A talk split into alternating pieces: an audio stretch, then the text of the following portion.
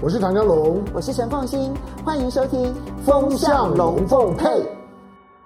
大家好，我是陈凤新，很高兴在周末的时候跟大家聊聊天，聊一聊我在过去所看到的一些事情，我有一些心得感想来跟大家分享哦。呃，很多网友可能已经知道，说我过去这三天，从礼拜一一直到礼拜四这四天三夜呢，我去了香港，还有去了广东省哈。那么主要是要看大湾区的一些发展的一些状况。坦白说，以大湾区的那个规模来看的话，虽然我的行程真的非常的满，从早一直到晚上，然后每一天参观的那个行程是非常密集的，好，然后而且不断的在吸接收资讯，但是即便是如此满的一个行程，我必须说，我看到的都是还是非常非常小的一部分。很多人讲大湾区的发展，粤港澳大湾区，第一个讲想到就是说我会去深圳。No，我这一次没有去深圳。我其实呢，在广东的部分呢，我所参观的是广东省广州市的南沙区，啊，然后。还有很重要的参观点，当然就是香港，所以我们都戏称说，我们这个叫做南港三日游哦，就南沙以及香港。那南沙是大家非常不熟悉的一个地方，可是呢，它作为一个粤港澳大湾区的核心的一个焦点，它是一个非常新兴的一个地方。我觉得从这个地方作为辐射点的话呢，去看整个大湾区怎么样用政策堆叠的方式，然后去创造各种新区产业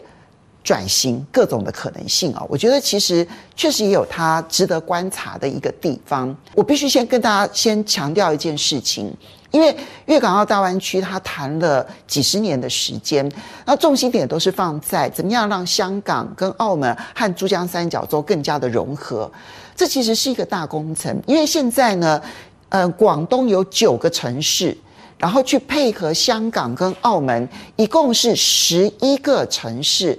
那么总共这里面的人口数。从七千多万到八千多万人，估计不等啊，当然总是七八千万人的这样子一个人口数，这是台湾的三倍以上的人口数，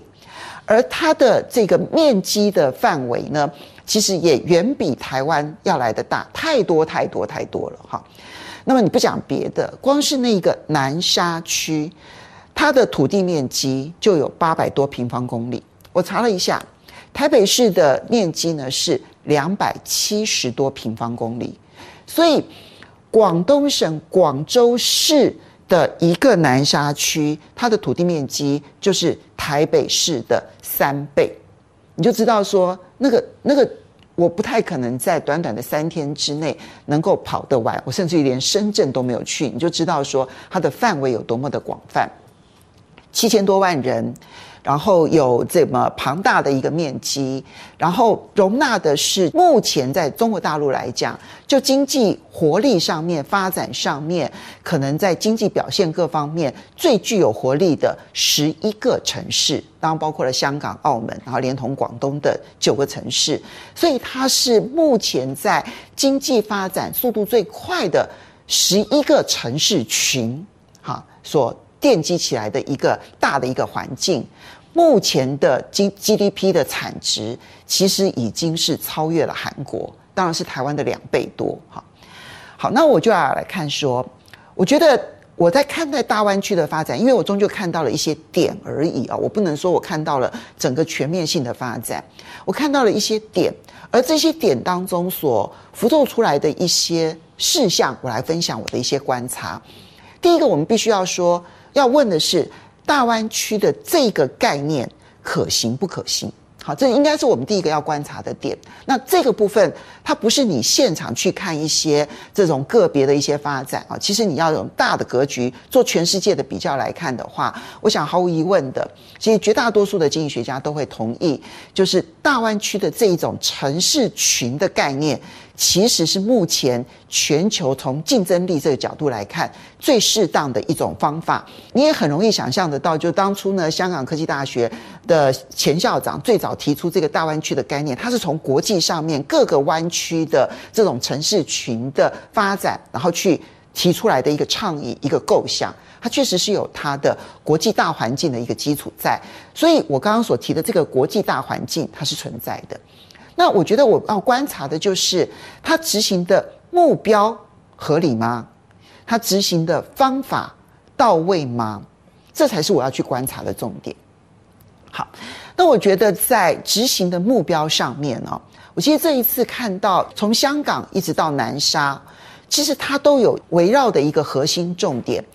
就是整个大湾区它有一个最大的特色，就是它有包括深圳、包括东莞哈，那么还有包括了佛山啦、中山啦哈，它都有整个嗯中国大陆呢最完整的产业群，非常的完整哈。我听他们在介绍，就是在中国大陆呢，大概有四十一种类别的产业，这个区块里头就包含了三十六种。大概除了一些采矿之外呢，通通都涵盖在这个区块范围之内。所以你要做任何的产业的升级、转型、创新，你都可以找到合作的产业。而且都是蛮大的一些产业，像我们去参观了这一个，嗯，这个丰田，然后跟广汽一起在南沙，它一共有五个厂哈，然后其中最后面的四线厂跟五线厂，其实做的都是新能源车。那么它这个整个大的产区就可以生产一百万辆的丰田汽车。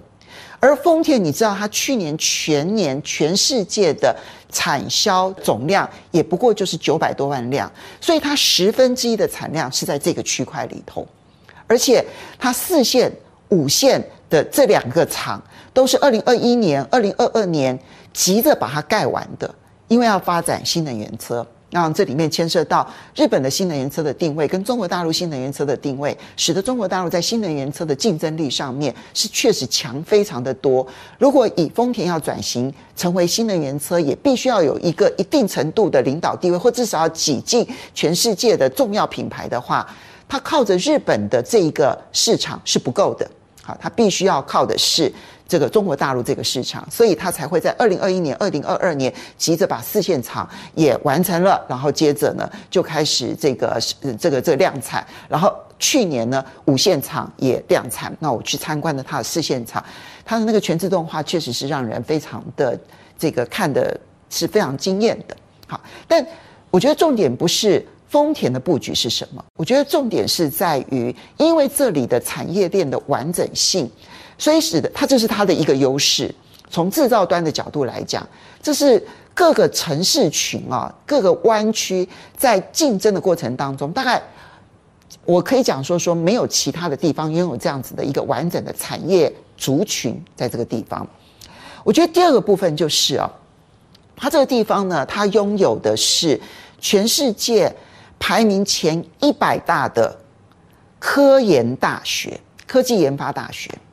而且是最前沿的研究，就有五所。然我这次也去看了这个香港科技大学啊，然后当然还包括了其他的像港大啦、哈香港理工大学啦、中山大学啦这些。你要在这么一个湾区几个城市，全世界百大的大学当中，就拥有五个大学。这个对于科技研究发展这件事情，它的最基础的理论上面来说，那就强大非常的多。要找到这么完整的一个学术理论雄厚的一些基础的这个 background 来看的话，其实困难度还蛮高的。好，这是它第二个很大的一个优势。那我觉得第三个很大的优势呢，其实就在于金融服务这件事情，这也是香港的优势。嗯，香港啊。我这一次，我们这一趟去之前呢，有一位学者，我们也有其他的学者一起参加，他就私底下跟我讲，他说啊，他在去之前，他觉得香港完了，他觉得香港呢，大概那个金融各方面，因为他被嗯中美的金融战啊摧毁的那个真的是只剩下半条命啊，所以他觉得香港大概差不多了。但是他这一次参访完了之后呢，他觉得香港其实是机会非常的大。我后面会提到，他把科技研发跟科技创新创业，然后与他的金融服务结合在一起，它就不是一个单纯的金融服务，像华尔街这样子，它等于是一个亚洲的华尔街加上矽谷，它必须要把矽谷当中的科创当中的金融服务纳进来，所以这个是我觉得它第三个优势。那你如何利用这些优势？这是第三个很重要的观察点，就是你确实在设定的目标上面，它要用科技创新的经济来带动这整个湾区的发展。好，我觉得方向是对的。那接下来我们就要来看你的执行这件事情。这件事情当然也让我印象很深刻啊，就是我觉得他们在大的政策一旦确定了之后啊。我我跟几位学者在聊天的时候，我分享我一个很重要的观察，因为在企业管理当中啊，有一种管理模式叫做 OKR，哈，O 就是目标 （objective） 哈，然后呢，KR 就是 Key Result，就是关键结果，OKR。那这种管理模式啊，它的方法是什么？就是说我今天最上位的人把我的目标定定了。然后，而且，如果你只定定目标，对不起，那都是空话，那都是愿景，好，等等。我重点是我不但定了目标，而且我为了达成这个目标，我定出我当年度的关键结果，或者我五年的关键结果。我要让大家知道，说我在这个目标之下，我要先达成的关键结果，那是可量化的、可实质操作的，然后的这个 KR，好，关键结果。那你有了这个关键结果，你的下层组织就可以根据你的关键结果，就变成了他的目标 （objective），就是目标。然后接着后面呢，他再制定他自己的 K 二关键结果，然后再往下，就这样层层的下去。目标关键结果，目标关键结果。我我几乎看到一个活生生的公共政策上面的目标关键结果。我举一个例子来说啊，香港现在呢。很明显的把自己定位为，在整个大湾区科创的过程当中，第一，它要作为最基础的科研，好，就是科技研究的理论基础，因为你不是只是很单纯的把它商业化而已，我要把那个理论基础打得很深厚，然后也鼓励科创，就鼓励教授呢，一旦到了一定程度的时候呢，我就可以鼓励你到这个外面设立公司，然后。其他是鼓励的，所以很多的教授他自己身兼可能某家公司的董事长、某家公司的执行长，那都是他科研的成果，然后接着科创出来的一个成绩。然后，并且呢，在这个过程当中呢，他还必须要跟产业界合作。那那个合作就是说，我要跟产业界交流。沟通了之后，我知道产业发生了什么问题，而我能够帮忙解决什么样子的问题。当然，孵化器育成中心这是不可避免的，一定要有的哈，就协助他怎么样子最后能够上市啊，然后投资。而最后呢，要有金融以及市场，就是我要有钱可以投入，而很重要也要帮你找到市场。香港。他知道说，我作为一个 hub，就是一个这种中心点的这个角色，我其实可以串联这些资源，我可以把科研串联进来，把科创串联进来，把产学合作串联进来，把孵化器育成中心串联进来，然后把金融串联进来，把市场连接串联进来。香港决定要扮演这个角色之后，他的那个科技园就会很清楚的告诉你说，我在二零三零年。之前我要达成的目标，我要有六千家的科创公司，然后我要投入的是一千亿美元的规模，就他那个 KR 好，就是关键结果写得清清楚楚、明明白白的，然后每一个人就知道说，那我接着我要执行的是什么东西。我其实我觉得这里面，嗯，给我的感受是很深刻，就是这个区块他找到了一个。发展自己优势的方法，香港找到它在这里面的发展优势的定位，就是我成为科创经济的发动器。所以，他学校要怎么做，然后呢，他的政府要如何的投资，就突然之间清晰明白的不得了。那我当然不敢讲说说香港每一个人都看上了这个可能性。我觉得香港还是有香港的问题存在，但无论如何，这件事情让他摇身一变有了一个新的发展的可能性，而他们现在至少在他的不管是政府单位也好，或者是他所创立出来的非盈利事业也好，然后或者是他的学校也好，那这个一条边的情况，然后跟深圳之间的合作就变得清楚，脉络非常的清晰。就连南沙，它可能是一个很小很小的一个区，可是当地的政府也都知道，说它作为科创，它要怎么去协助产业，然后协助学校在这个地方设立，然后同时呢，它要去搭建市场跟搭建金融。如果你回头去看台湾，你就会发现这些东西我们都有。好，我们大概只缺市场，我们的市场不够大，但是其他好像都有，可是。它都是各自分散的，科研归科研，科创归科创，而且科研跟科创好像还不能够合在一起，因为大学教授不能随便到外面去开公司。然后产学合作也有，好，然后呢，育成中心也有，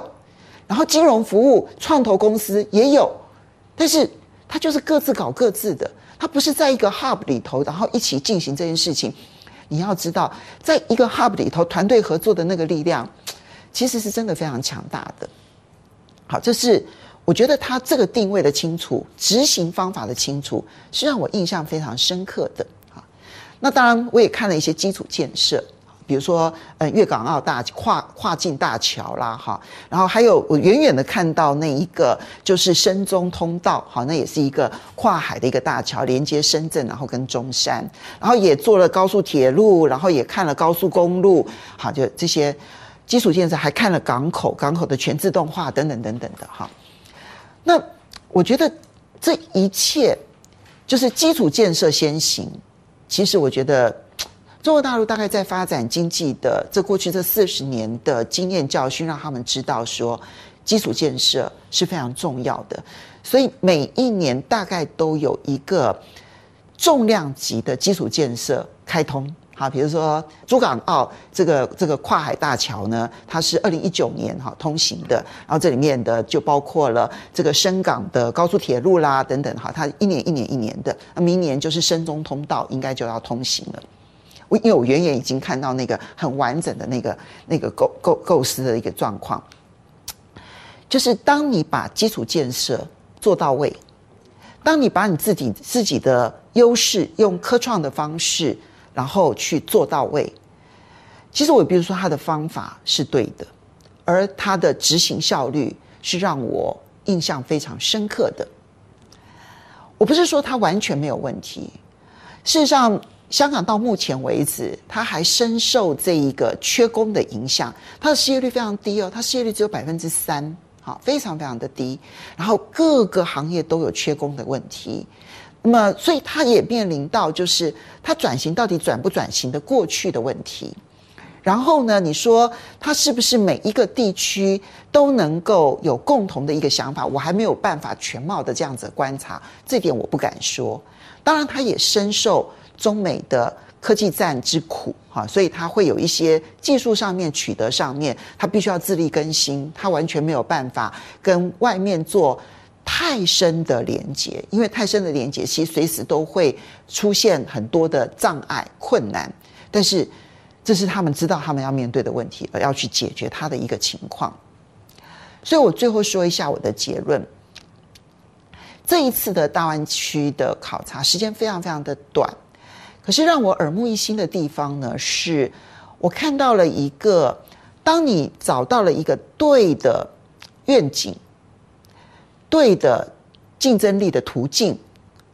那很重要要搭配的是执行的目标必须是对的，执行的方法是对的。我在这里面接触到了很多人，当然也有台商哈，然后呢也接触到的就是呃很多的这一些学界的高层哈，要跟他们对谈啊，那不管是香港科技大学或香港理工大学。的的的这些高层，然后呢，也接触到了一些可能是地方的干部，好，可能是你看南沙区的他们的这一些干部，然后其中有一位台商啊，他就跟我讲说，因为南沙区作为一个很新兴的一个区域，它现在人口还很少，才一百二十万，你看它是台北市的三倍大，但是人口只有一百二十万。这很新兴的一个区域，然后呢，干部都非常非常的年轻，然后呢，这位台商就跟我讲，他说我每次碰到什么问题，我如果去广州市政府，